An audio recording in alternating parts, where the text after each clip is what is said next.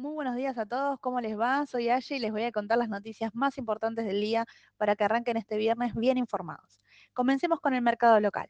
El Banco Central vendió otros 76 millones de dólares y acumuló 18 jornadas consecutivas con saldo negativo en sus intervenciones. Por otro lado, en cuanto a la Administración Pública Nacional, registró en marzo una caída del 10% respecto al igual mes del año anterior. Además, quien también se destaca dentro de las noticias es Sergio Massa. El ministro de Economía mantuvo un encuentro en Washington con el subsecretario de Desarrollo Económico, Energía y Medio Ambiente, en el que se suscribió un convenio particular con los Estados Unidos para refinanciación de la deuda que el país mantiene con el grupo de países acreedores.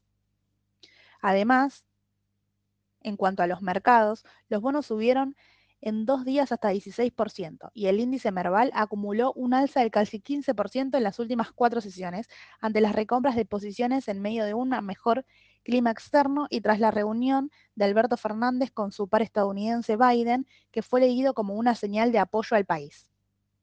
Para cerrar el mercado local, tenemos novedades acerca del dólar agro. El gobierno confirmó la implementación de un nuevo tipo de cambio diferenciado para el campo, en el marco de la puesta en marcha de un plan de estabilidad cambiaria. Ahora pasemos al mercado internacional. Los precios al consumidor subieron menos de lo esperado en febrero, según mostró la última actualización mensual de la medida inflacionaria preferida por la Reserva Federal. El índice de precios de gastos básicos de consumo personal fue del 0,3% contra el 0,4% esperado. En cuanto a la zona euro, según datos, la inflación de la zona euro registró en marzo la mayor caída de su historia, pero el crecimiento de los precios subyacentes se aceleraron.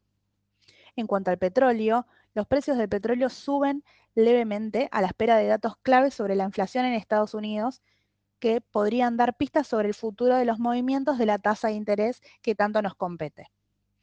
Por otro lado, en cuanto al oro, los precios del oro bajan, pero el activo de refugio se encamina a una segunda subida trimestral consecutiva.